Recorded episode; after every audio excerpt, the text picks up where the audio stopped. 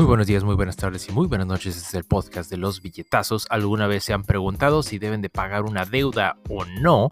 Quédense en este episodio para poder descubrir las reglas para decidir si deben pagar una deuda o quizás deben esperar un poco más e invertir en otras cosas. Comencemos. Lo primero que ustedes tienen que hacer para considerar si deben de pagar una deuda o no es precisamente la tasa de interés del préstamo o deuda que ustedes tienen.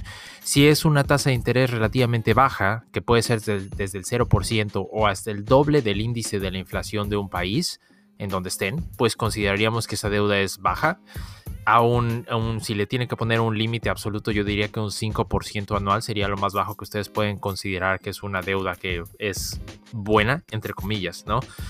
¿De dónde sale este 5%? Bueno, Quizás estamos un poco eh, gringocéntricos el día de hoy, pero si toman en cuenta que la inflación está entre el 2 o el 3% en Estados Unidos, el doble de eso, el promedio de, 2 de eso es 2.5 y tendría 5% de deuda.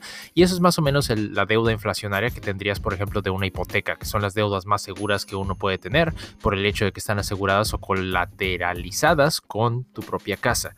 Ahora, digamos que tienes una deuda que es mayor a eso, Hablemos de tarjetas de crédito, deudas de créditos de automóvil o otro tipo de cosas, pues deberías de considerar a lo mejor pagar esa deuda antes de tomar ese dinero para alguna otra cosa. Ahora, ¿por qué estamos hablando de no pagar una deuda? ¿Que no es bueno pagar deudas? ¿Que no es bueno vivir sin tener que deberle a nadie? En teoría sí, es lo mejor que, que puedes usar, pero también tienes que saber manejar la deuda de una manera inteligente en la que puedas fondearte para inversiones. El problema es cuando te endeudas para meter ese dinero en gastos. Tú no quieres meter tu dinero en gastos, lo quieres meter en activos que te den a su vez dinero. Y si por un lado la tasa de ganancia de tu activo es mayor que la tasa de tu préstamo, pues de manera neta ya estás ganando cosa que no sucedería si tú pagaras tu deuda, no ganarías nada. Vamos a poner un ejemplo muy claro y específico.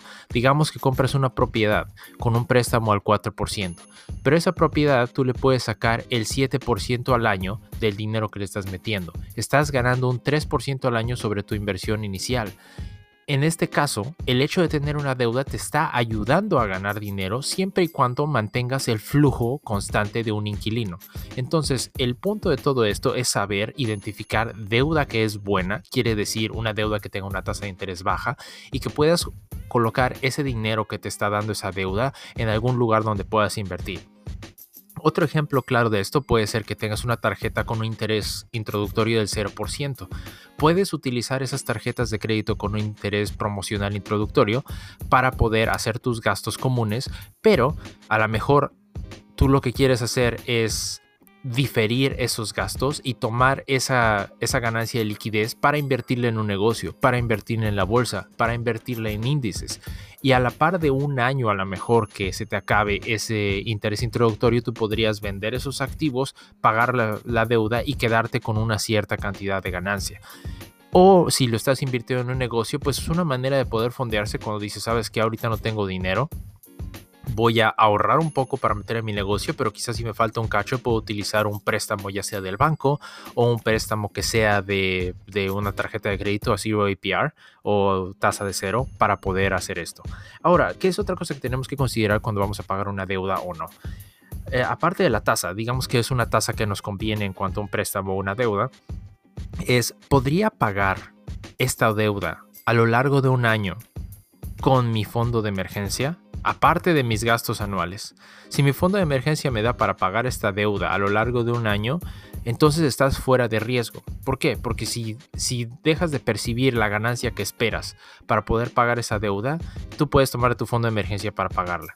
Ahora, idealmente, si estás viendo que una deuda que tienes ya no te está haciendo pues no está generando un flujo positivo de dinero, pues entonces ya volteas y te pones a pagarla, ¿no? De, intentas pagarla de tu dinero normal, no de, no de tu fondo de emergencia, pero esta es una manera de manejar el riesgo. Y como habíamos hablado, el tercer punto es, si yo voy a mantener una deuda, ¿qué estoy haciendo con ese dinero adicional que estoy tomando para, pues para no pagar la deuda? ¿Qué estoy haciendo con ese dinero para ganar más dinero? ¿Estoy metiéndolo en un negocio? ¿Estoy metiéndolo en una inversión? ¿Estoy quizás pagando otras deudas que tienen un interés más alto?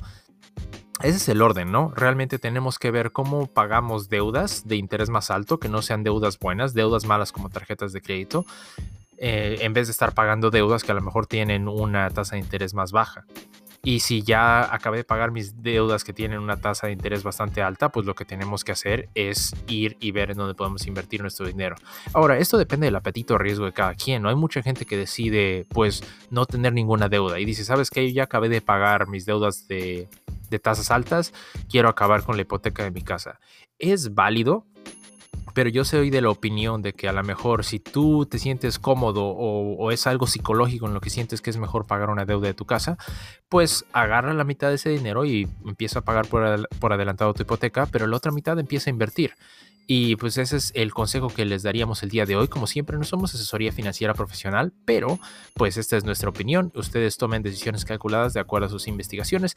Esto fue el podcast de los billetazos. Recuerden que estamos no solo en podcast, estamos en YouTube, estamos en vivo en Instagram, pero si ustedes nos escuchan aquí en el podcast, van a poder escuchar mucho más cápsulas informativas como esta que solo salen aquí en el podcast. Entonces, escúchenos en todos nuestros canales de social media para poder obtener más del podcast de los billetazos.